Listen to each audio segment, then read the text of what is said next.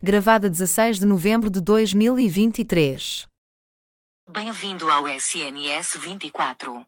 Se testou positivo à Covid-19, prima 1.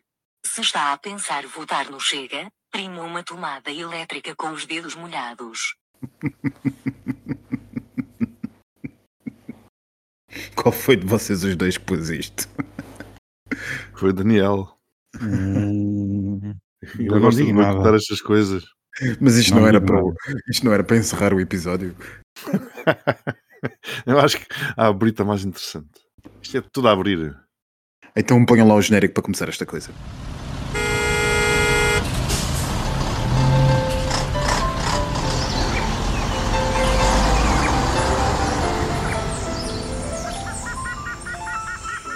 Triangulação do círculo. Bem, meus amigos, muitíssimo bem-vindos ao centésimo octagésimo quinto episódio da vossa triangulação do círculo. O meu nome é Max Spencer Donner e estou em Zurique, na Suíça, e sou o vosso moderador de serviço hoje. Ai, tu foste até à tua segunda terra. É É a segunda verdade. ou primeira? Ai, não sei, é conforme os dias. Nas últimas semanas é a primeira. Eu sou o Daniel Rocha e estou em Cancún, no México. Ah, olha, olha, estás a ver, Max? Ele hoje já não disse na Riviera Maia. Mas já não, na Riviera Maia. Já foi mais específico. Hoje foi, hoje foi, sim. As haters agora já podem fazer uma espera. Já me podem vir seguir aqui para o aeroporto em breve e estou à espera delas. E eu sou Miguel Gramonte e estou em Aveiro. Olha, não acredito. Estamos, eu e o Max estamos fora e você em casa. Estou. É verdade, é Mas- verdade, estou aqui a repousar. Bom, meus amigos, e como é panágio da minha tradição, como é que foi a vossa semana? A minha foi boa, pronto, a a gripe já passou, portanto, sem gripe a vida é muito mais colorida. Eu ia fazer uma pergunta ao Miguel. Não me diga, você teve gripe das aves. Não sei que raio de gripe é que foi. Da bicha foi, de certeza. Da bicha foi, pois. Bem, respondendo, eu estou ótimo. Praia, piscina, morridos, pinas coladas e algum trabalho. Muito bem. Antes de passarmos à, enfim, à definição dos temas de hoje, ou à apresentação dos temas de hoje, eu tenho uma mensagem que tenho que passar porque recebi uma comunicação de um fã que nos ouve a dizer, a dizer, enfim, até fiquei relativamente espantado, não sabia que a pessoa em causa nos ouvia, mas a pessoa em causa disse-nos que nós temos que fazer uma coisa que nunca fazemos, eh, que se fôssemos influencers como deve ser, devíamos pedir às pessoas que nos sigam no Spotify, que ponham o sininho e que nos deem 5 estrelas. Eu não sei o que é que isto querá dizer, mas vós que estáis a ouvir já sabem, tratem de passar pelo nosso Spotify e pôr-nos lá as estrelinhas e as chinetas e nós vamos descobrir se fores uma odiosa qualquer que puseres apenas uma estrela. Portanto, façam essas coisas para nos ajudar e para o nosso fã que apelou a que fizéssemos isto, está feito. Relativamente aos temas que vos trago hoje, eu trago uma coisa que não sei se é um tema, se são dois temas, mas acaba por ser um. A conclusão será dos meus insignes e ilustres colegas palestrantes, que é justamente aquilo que se passa na Península Ibérica. Esta, nestes últimos dias eh, que passaram, parecendo que não, já passaram nove dias desde que o Primeiro-Ministro apresentou, hoje, excepcionalmente, dado que o Daniel está em Cancún, eu em Zurique e o Miguel em Aveiro, com as diferenças horárias e os voos que o Daniel tem que apanhar, nós estamos hoje, excepcionalmente, a gravar uma quinta-feira. Portanto, passam nove dias desde que o Primeiro-Ministro apresentou a sua demissão, ainda que possa parecer que já foi há dois ou três meses a quantidade de coisas que já falámos. E nós passamos estes nove dias, como eu disse, numa progressiva descida aos infernos da política portuguesa, com tudo a extremar-se um pouco por todo o lado, e ainda faltam quatro meses. Já aprendemos variedíssimas coisas, entre enganos do Ministério Público e apelos à demissão de Mário Centeno, que afinal de contas eu fazia pouco do Daniel no último episódio e tornou-se um assunto absolutamente essencial, pelos vistos, se Mário Centeno se deve demitir ou não. Mas não deixavas de ter razão, atenção. E não deixava de ter razão, essa questão deixava para vocês, mas ainda bem que já o avançaste. e, É entretanto, estou pelos cabelos, pelos cabelos. já não, já, não há, já não há pachorra, já não há pachorra. Entretanto, Marcelo Rebelo de Sousa e António Costa deixaram tudo em águas de bacalhau e foram para Bissau. Por cá continua o tal ambiente. E até que nós tenhamos novo governo, não sabe muito bem o que é que acontece. Pelo caminho já perdermos o IUC, pelo menos isso. Já foi ao ar com acusações de eleitoralismo e propaganda pelo caminho, de todos os lados, e pelas redes sociais nós estamos a ver um ambiente de cortar à faca e um extremismo que, enfim, a não ser que não ouvissem a triangulação, já estávamos todos um bocadinho à espera que fosse acontecer.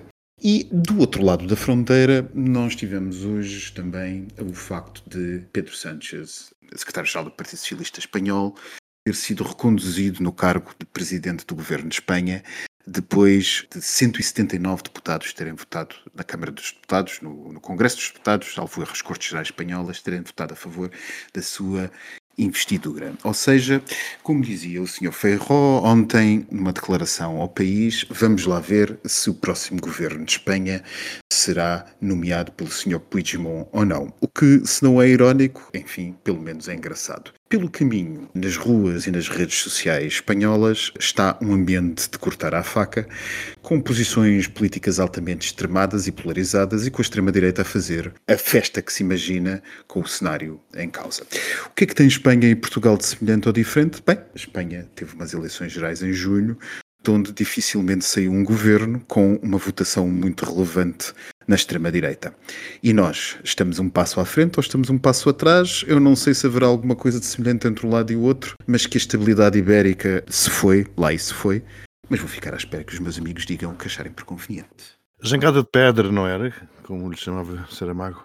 Estamos aqui encerrados nesta jangada de pedra que eu diria que tem tanto de comum como de incomum tem tanto de coisas que aproximam os países, pelo menos os dois principais países que nela existem, do que aquilo que também os afasta.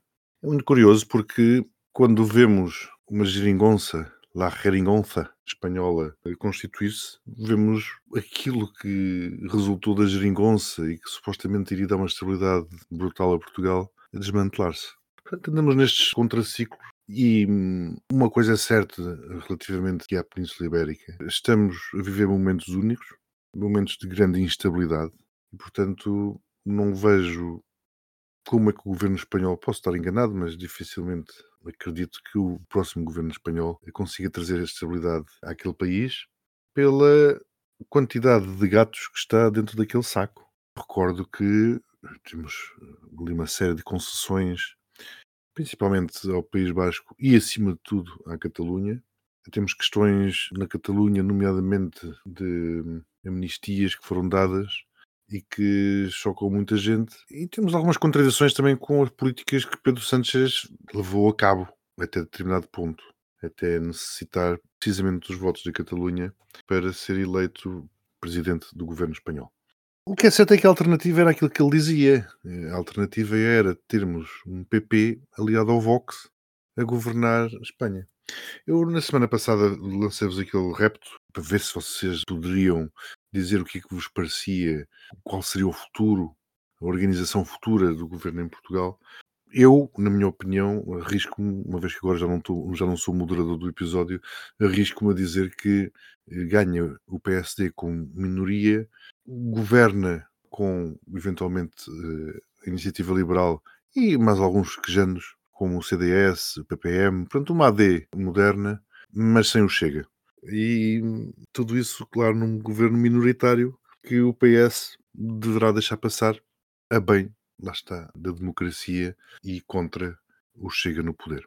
É a minha aposta para aqui, mas agora o que me parece é que isso também de estabilidade tem muito pouca. Vamos ver. Vamos ver Nenhuma. o que, é acontece. Pois, vamos ver o que é que acontece. E portanto, esta é a tristeza. Tu estavas a referir uma série de dados, Max, e de factos, e eu também não posso deixar passar em claro aquilo que aconteceu há momentos, que foi o presidente da Assembleia da República Portuguesa, primeiro a pedir desculpa ao presidente da Câmara Municipal de Sines por aquilo que lhe aconteceu. Ai Deus, eh, isso eu não sei de nada. Aqui tão foi. longe não vem por isso. não foi, foi, foi, foi a pedir desculpa por aquilo que lhe aconteceu em nome da República e depois a pedir responsabilidades à justiça, ainda que ainda não de uma forma direta, mas é por aí que as coisas se, se encaminham. E começa-se a ver, aliás, ele falava enquanto Presidente da Assembleia da República, falava depois também enquanto cidadão, etc. Aquilo confundiu-lhe um bocado os chapéus que foi, que foi colocando na mesma sessão.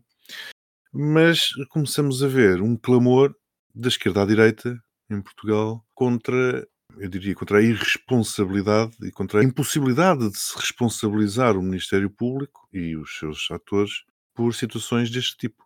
Como sabem, há países em que essa responsabilização pode ser pedida, nomeadamente no Brasil, e aqui começa-se a falar disso e começa-se a ouvir cada vez mais essa chamada de atenção para a forma descontrolada como está.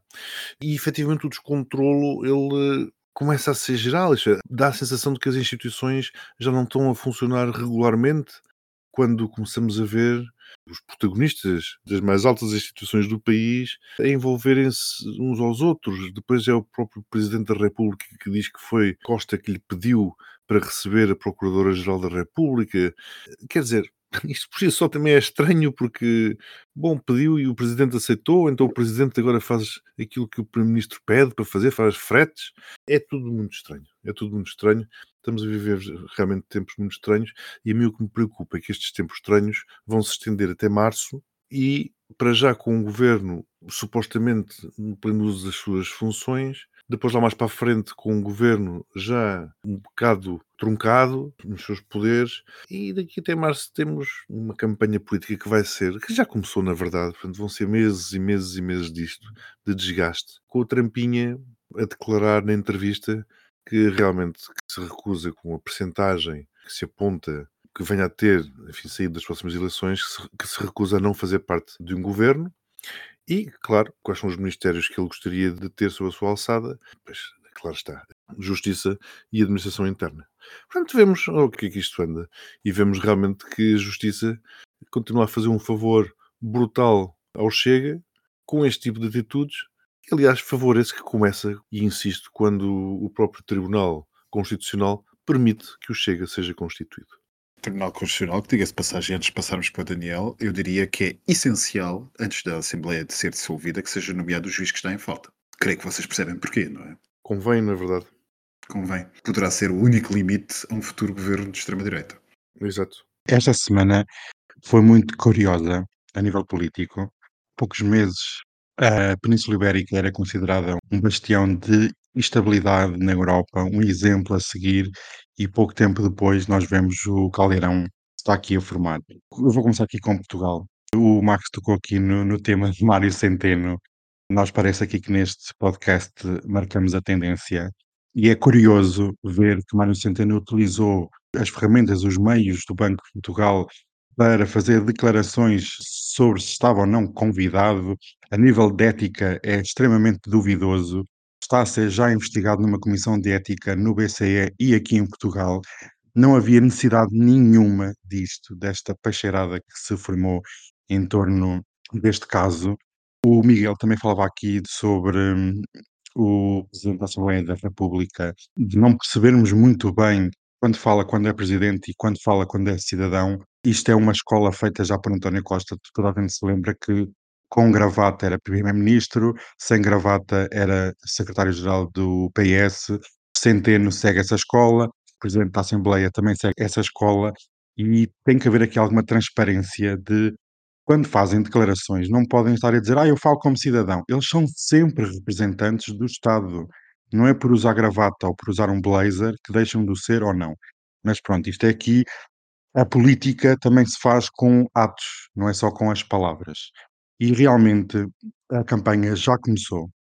Ainda há pouco tempo tivemos a aprovação do Orçamento de Estado, já está a ser todo desvirtuado com anulações de decisões, até já apareceu dinheiro para a progressão da carreira dos professores. Durante meses andámos com greves ainda, acho que ainda estão greves em vigor e hoje, permitir já mais chega ainda, e hoje foi anunciado que os recibos verdes poderão vir a ter uma escala progressiva de retenção, o que é interessante.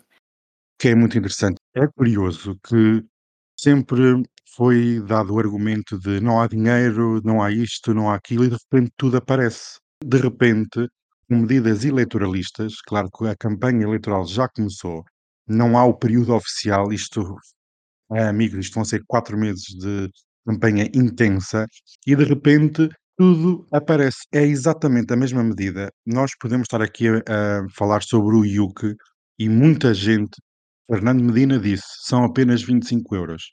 António Costa disse, é uma medida para proteger o ambiente. E neste momento a medida caiu e até vai haver um desconto. para eh, automóveis com motores a gasóleo. Quer dizer, a política, como eu estava a dizer, não é só feita de palavras, é feita de atos. E nós, na política, temos de ser sérios. Temos que ter convicções, temos que acreditar naquilo que dizemos. E é isso que às vezes as pessoas também acreditam, é tudo o mesmo, é tudo farinha do mesmo saco, eles mudam de opinião como mudam de cuecas, porque lá temos isto. Se o governo estivesse realmente preocupado com o ambiente, mantinha esta medida do IUC. Isto é apenas uma questão, mas revela muito depois para a opinião pública a percepção de é tudo o mesmo, só nos querem enganar. Agora vem com, vem com a questão da justiça social. Ah, é uma questão de justiça social deixar cair a medida do IUC, o aumento do IUC fica suspenso até 2027. Quer dizer, os atos também são necessários para tornar a política mais digna e não pode ser com estas medidas eleitoralistas. Daqui a uma semana vão cair novas medidas e o Orçamento de Estado vai ficar desvirtuado no seu todo. Mas deixando aqui a parte portuguesa, que isto vai ser um caldeirão eh, intenso, isto agora é só o início e preocupa-me esta campanha que tem sido feita, o desmenor que se nota, quer à esquerda, quer à direita, e o ataque que se vê nas redes sociais, a nojeira que se consegue ver, que vai transpor para as televisões, para a imprensa escrita, para a rua, para os cafés, e realmente é preciso algum decoro de ambas as partes. É preciso algum discernimento e cabeça fria nos tempos que se aproximam. E também era preciso algum discernimento e cabeça fria em Espanha. Eu não sou muito adepto do PP, mas o discurso que foi preferido esta semana, um dia ou dois, sobre o presidente do Partido Popular, realmente demonstrou a hipocrisia que é o governo de Sanches, que é o Pedro Sanches, que agora, acima de tudo, é um dos principais candidatos ao Conselho Europeu, é um dos políticos que está no ativo, realmente pode assumir esse cargo, e realmente uma pessoa que andou a perseguir a Catalunha aos políticos e de independentistas e agora diz que é tudo a favor do perdão e da união. Quer dizer, que estabilidade é que vai trazer a Espanha, à Península Ibérica, ao nosso maior parceiro económico, não vai trazer estabilidade nenhuma, como o Miguel estava aqui a dizer. É extremamente difícil percebermos que, a dado momento, quando os partidos independentistas quiserem forçar a mão e quiserem mais coisas, o que é que vai fazer Pedro Sánchez? Vai dar tudo para se manter no poder. É os egos pessoais, a ambição das pessoas, por vezes, tem impactos que duram anos e décadas, e realmente há aqui uma divisão clara na sociedade espanhola e nós temos visto com imensas manifestações, quer a favor do governo, quer contra o governo, isso não traz união nenhuma. O discurso de Pedro Sanches falava de união e perdão, é tudo menos isso. E realmente a instabilidade que está a ser criada vai dificultar quer a governação, quer a parte económica e vai dificultar o projeto europeu, sem dúvida que sim, porque nós não estamos isolados e vai causar moça dentro da própria União há poucas horas vi o Partido Popular Espanhol tinha pedido a intervenção da Comissão Europeia em relação a este acordo de um saco de gatos, como o Miguel estava a dizer, para agir, realmente é o Estado espanhol que pode estar em causa. Porque estes independentistas podem ganhar um poder de tal forma que possam boicotar certas medidas, que possam boicotar a união e o perdão realmente que se exige tempos tenebrosos e não sei muito bem como é que nós vamos sair eh, deste buraco. Sim, a questão é, está relacionada com o facto de haver outros partidos independentistas noutros Estados da União Europeia e é por aí que os espanhóis, enfim, que estão contra esta solução, vão chamando a atenção. Vão dizendo, bom, se a União Europeia permite abrir uma exceção deste tipo em Espanha, depois quando isto começar a complicar-se noutros países, também eles. Felizmente Portugal não tem esse tipo de problemas. Mas há muitos países com separatismos, com problemas de separatismo lá dentro, e, e portanto pode estar aqui a abrir uma caixa de Pandora. Eu ainda, vindo aqui à questão portuguesa, também gostava de realçar o facto que acho que é um indicador muito curioso e foi muito pouco explorado e foi muito pouco referido. Foi divulgada uma sondagem onde 78%, não é brincadeira nenhuma, 78% dos portugueses aguardam a explicação da Procuradoria-Geral da República face a todo este imbróglio em que, em que nos encontramos. 78%. Portanto, isto significa que temos uma esmagadora maioria da população que acredita que alguma coisa de estranho se passou aqui, qualquer coisa de, de mal feita, e quer uma explicação para aquilo que sucedeu. E também para outro condimento também relativamente recente, que tem umas horas, é o facto de agora vêm dizer que o problema disto tudo se deveu ao facto de não ter sido chamada a Polícia Judiciária para acompanhar e para intervir neste processo. Portanto, Logo. é verdade. Portanto, este processo que está fraco, está, está enfraquecido, os erros. Portanto, não sei se também se já viram aquele do Largo do Rato, afinal, a escuta telefónica e quem a transcreveu interpretou aquilo mal. A pessoa estava a passar à frente do Largo do Rato. Eles não se iam reunir na sede do Partido Socialista. E aquilo é transcrito para os autos como a reunião tendo acontecido na sede do Partido Socialista, que efetivamente não aconteceu. Já foi, já foi provado. Portanto, ao telefone, a pessoa disse: Não, estou aqui à frente do Largo do Rato. Pronto. E o escutador, isto no tempo de outra senhora tinha outro nome, lá registrou aquilo como sendo eles foram reunir-se todos na sede do Partido Socialista. Portanto, há assim umas coisas, umas, umas congeminações, uns cérebros. Eu acho que eles contrataram este pessoal todo da PID, só pode. A PID era especialista em congeminar e, e engendrar factos e criar realidades alternativas. Eu acho que eles foram todos, foram todos contratados. Só podem, fizeram ali uma reciclagem e pronto, porque eu não vejo outra alternativa. Quer dizer, isto é uma, isto é, é uma, é uma loucura total. Portanto, quando temos 80% ou quase 80% das pessoas a quererem uma explicação isto realmente demonstra como há algo que está muito podre aqui na nossa, na nossa organização.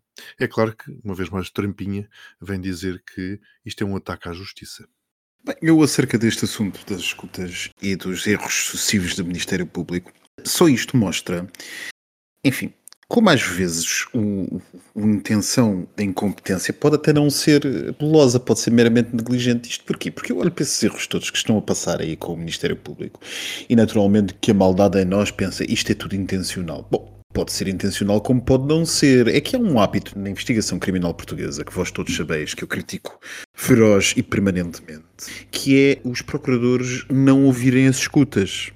E isto quase sempre espanta todas as pessoas que eu, a quem eu conto isto, mas os procuradores não ouvem as escutas, os procuradores leem a transcrição das escutas. E para qualquer bom entendedor e bom conhecedor da linguagem, saberá que aquilo que é dito e a forma como é dito dizem tanto da linguagem como a palavra propriamente dita em si. Ou seja, a forma como é dito e, a, e aquilo, a intuação com que é transmitido, quer dizer uma coisa diferente de outra. Esse exemplo do Largo do Rato é um perfeito exemplo disso. Se calhar, se o senhor Procurador tivesse ouvido as escutas, talvez não cometesse esse erro. Bom, e agora então para aqui trazemos, ou trago eu, os famosos jantares de 33 euros. O que demonstra também a pequena. Eu vou ter que citar Miguel Sousa Tavares, mas que demonstra a falta de mundo das pessoas que fazem esta investigação. Eu não sei onde é que eles vivem, não sei se, se estão numa cave, fechados a fazerem escutas, interpretando o um mundo que não corresponde ao mundo normal. Isto demonstra uma falta de. Como eu dizer? Eu não sei, essas pessoas alguma vez tiveram que gerir alguma coisa, por exemplo? Tiveram que tomar decisões?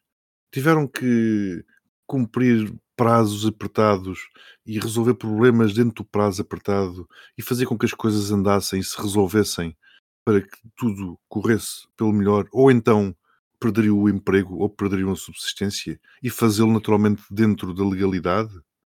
É porque isto.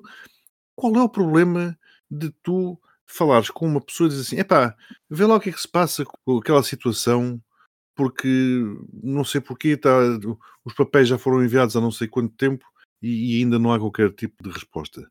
Isto é corrupção? Uma coisa destas? E daqui para a frente, o que é que os governos vão fazer? O poder que é executivo vão executar o quê? Com medo de estarem todos a ser escutados e com medo de qualquer coisa. O ministro vai falar com o secretário de Estado?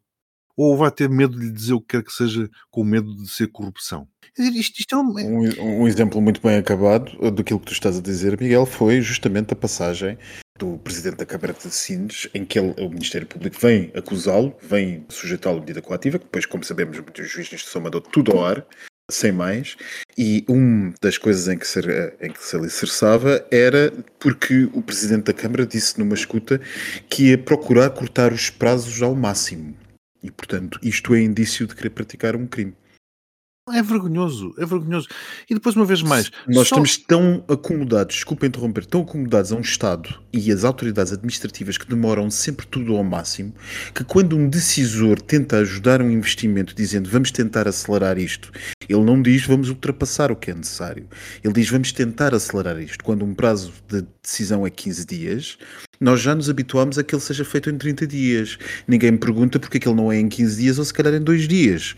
Se um decisor administrativo nos diz que vai tentar cortar, fazer o prazo legal ser, se calhar, 5 em vez de 15 dias, para nós isso já é corrupção. Isto mostra o estado mau em que tudo está. Naturalmente, naturalmente. E faz isso sem pedir qualquer favor ou dinheiro em troca, porque essa aqui é a questão.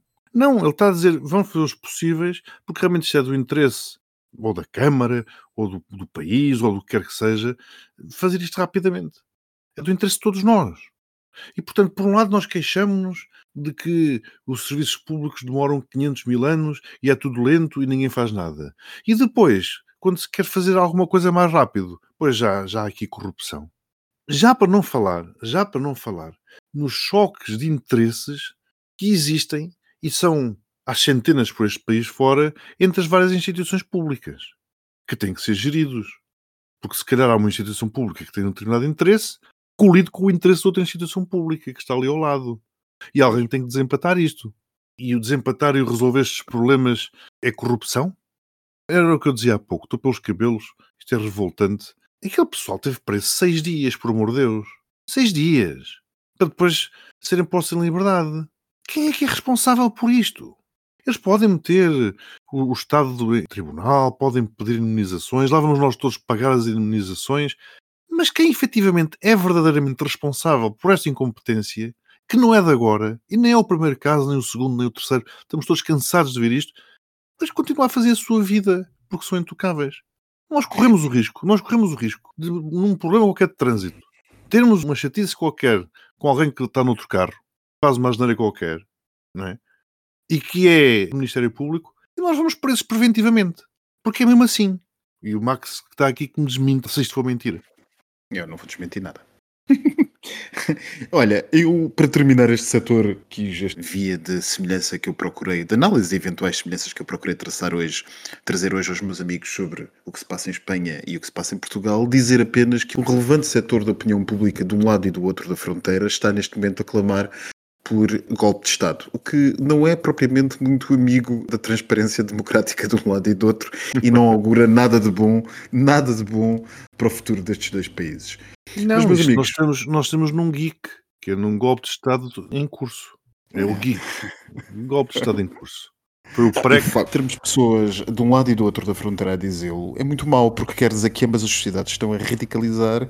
Não interessa agora discutir se sim, se não, se culpa, se sem culpa, mas estão-se efetivamente a radicalizar. E há aqui um traço conducente em ambos os lados que tem a ver com um extremar das posições políticas e um aparecimento de fenómenos ideológicos mais, eh, enfim, polarizados, que há uns anos toda a gente dizia de peito inchado que não se via na Península Ibérica e que não era Não, possível e- que viesse a, a existir. Exatamente, e que Portugal era um país de brandos costumes, não dado a trampos e coisas afins. E, Pois. portanto, estamos para o ano que vem, vamos ter a comemoração dos 50 anos do 25 de Abril num cenário sinistro. Sinistro mesmo. Sinistro. Mas, meus amigos, o tempo anda depressa e, por falar em sinistro, obrigado pela ponte que me deixas fazer, Miguel. Por falar em sinistro, trago-vos a notícia LGBT da semana. A notícia LGBT da semana é justamente a Duma, o Parlamento Russo. Sim, porque isto continua. O Parlamento Russo pediu à Agência de Controlo de Meios de Comunicação Social, Rosmokomadzor, uma espécie, só o nome, só o nome assusta, uma espécie de entidade reguladora da, da comunicação social lá do sítio, claramente com muitos mais poderes do que, do que a nossa, que enfim parece não ter poder nenhum, para que declare oficialmente, atenção, foi a própria Duma que pediu, para que declare oficialmente que não existe qualquer ligação entre o arco-íris, en- entendido o fenómeno ou a, a exemplificação do mesmo, que não existe qualquer ligação entre o arco-íris e a comunidade LGBT. Isto, esta notícia vem da agência noticiosa oficial russa, a TASS, e diz que foi o próprio vice-presidente da Duma, a Câmara Baixa do Parlamento, que veio acusar esta necessidade na sequência de um aumento exponencial dos casos de cidadãos que se queixam às autoridades policiais das suas zonas de residência sobre o aumento da propaganda LGBT cada vez que veem um arco-íris. E, portanto, há esta necessidade de procurar clarificar ao povo que nem sempre o que é arco-íris é gay. Quem quer começar de vocês os dois a comentar isto? Isto é só ridículo. Isto é, isto é a decadência total da sociedade e dos valores. Realmente, uma notícia destas. E aquilo está. Eu, quando li a notícia, pensei: isto será daqueles sites de paródia que metem, que metem notícias que Vai- Vais dizer que o Gomes Ferreira vai ler esta notícia em direto. quando o Gomes Ferreira, eu já, eu- o descrédito que o Gomes Ferreira começou quando ele falou sobre as cores de Marte. Não fales mal do futuro Portanto, ministro. Eu apenas o meu comentário finaliza aqui a dizer isto é tudo ridículo e o mundo está louco. Eu, para mim, se mais argumentos faltassem para nós mantermos a nossa bandeira tal como está, este é um dos melhores. Por que motivo é que vamos estar a alterar a bandeira, a famosa bandeira do movimento LGBT, se os russos, quando veem um arco-íris no céu, têm medo Telefonam. Telefonam para a Telefonam. censura. e ficam, e ficam com as pernas a tremer e não, não são as pernas dos banqueiros alemães com a voz do Pedro Nuno Santos, não são mesmo as pernas a tremer dos russos, a já imaginarem uma invasão de bicharada toda Rússia dentro.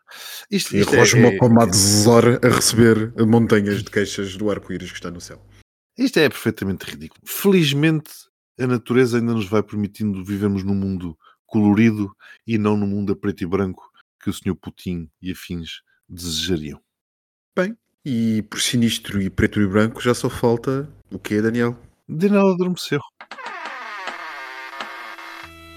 O postigo de Daniel. Eu não adormeci, vocês já que adormeceram. São loucas da cabeça. Eu estou-me a preparar mentalmente para ir para o buffet.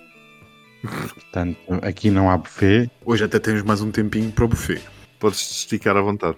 Posso esticar, olha, bebam aí um pineapple juice, um batido, façam o que quiserem, que agora venho com novas receitas de cocktails. E então, hoje vamos falar sobre realeza. Hum, E sabem uma coisa que. Vocês sabem algumas curiosidades sobre o rei Carlos III? sobre o rei que é, desculpa que eu não percebi. Carlos III. Não. Sabem quem é o Carlos III, não é? Pois é, é isso que eu estou a tentar agora. Coisa. Ah, oh, oh, mulher, é o inglês. meu. Ah, é- ah, já é o terceiro. Pronto, está bem. agora parece o Marcelo Talelé da Cuca. Você ah, realmente. está bem, está bem, já, vai, já, vai, já, já são três. Já são três, exato. O segundo, o. Peraí, qual é que foi deposto? Foi o primeiro ou o segundo? Foi o primeiro. Foi o Carlos I que foi deposto, não foi? Depois deu por breves momentos à República Inglesa. Coisa nunca tal vista. Bem, vocês sabiam que o Carlos III é escritor e editou um livro? Eu acho que já tinha ouvido falar qualquer coisa assim. É um Ele é livro dado- infantil, sim, Ah. um livro infantil que foi editado em 1980, denominado eh, O Velho de Lancashire. The Old Man of Lochnagar. Uh, peço desculpa. E sabiam também, eu vou ter que ter aqui algumas curiosidades. Tornou-se herdeiro apenas aos 3 anos, é padrinho de casamento de Camila Parker Bowles, a atual mulher. Ah ele, ah, ele foi Portanto, padrinho do casamento dela? foi. Já viram o plot twist? Foi magnífico. O código que usavam para o Carlos era unicórnio, código dos serviços secretos, quando se tornou Oh, público meu foi Deus. alterado. Foi herdeiro apenas aos 3 anos, sabe falar eh, galês. Eu ainda estou, e- desculpa, eu ainda estou na parte do padrinho. Não há aquela tradição que dizem que o padrinho tem que ir com, com a noiva. É, não Meu é? Deus. Então ele apenas cumpriu a tradição, não é? Não, não, não, é- não- Oh, oh, oh, Mi- Miguel, oh, Miguel, a sério. Mas vocês sabiam que em 2013 o rei enviou uma garrafa de whisky ao astro de rock Ozzy Osbourne, sabem quem é? Que na Sim. época se, en- se encontrava em recuperação por alcoolismo. Isto realmente é uma coisa tipo surreal e pronto. É, E, e- e deve, ter mandado, deve ter mandado também um maço de tabaco para alguém que estava em recuperação. Bem, vocês sabem qual é que, se o, se o Carlos III morrer, sabem qual é que é o nome que a Camila irá, irá, ter após a sua morte? o nome ou o título? É o título, desculpa, Ah, sim. Qual? Coitada. Será Rainha Viúva, que é um termo que já não é usado há muitos anos. Então a Muitos primeira vez foi usado em 1830 e agora poderá Era ser original, usado.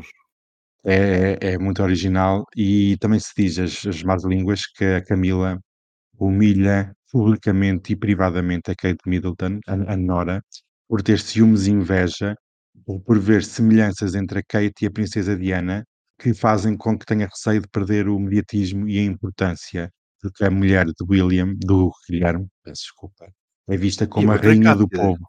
Outra Cátia.